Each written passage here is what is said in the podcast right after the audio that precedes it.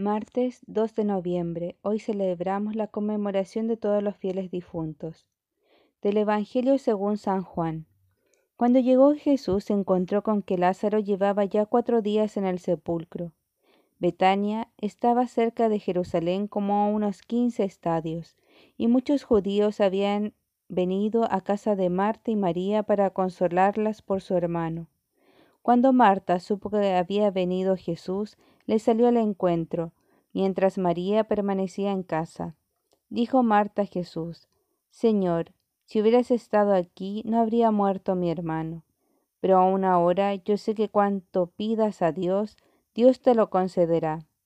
Le dice Jesús, tu hermano resucitará.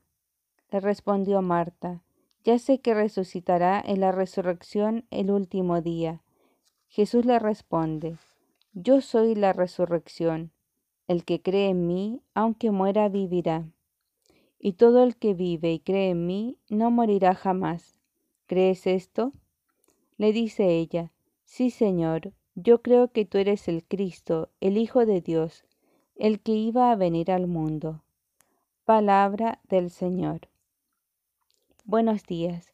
Hoy vemos en este eh, Evangelio de Juan cómo el Señor va en, el encuentro de, de sus amigos, de Lázaro, Marta y María. Llega tarde, tarde para el mundo.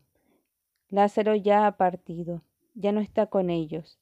La muchedumbre va a consolar a sus hermanas. Pero el Señor tiene otros caminos que son distintos a los del mundo. Para Él no era suficiente cuatro días de fallecido. Él rompe las tinieblas de la muerte para dar nueva vida. Y así Lázaro es resucitado. Vuelve a estar con su familia, vuelve a vivir. Acerquémonos a Jesús, que es el único que nos puede salvar, el único que puede romper las tinieblas de la muerte y pidamos por tantos familiares que tal vez todavía están ahí en el purgatorio esperando nuestra oración para que ellos puedan subir a estar mirando los ojos de Dios. Que tengan un bendecido día.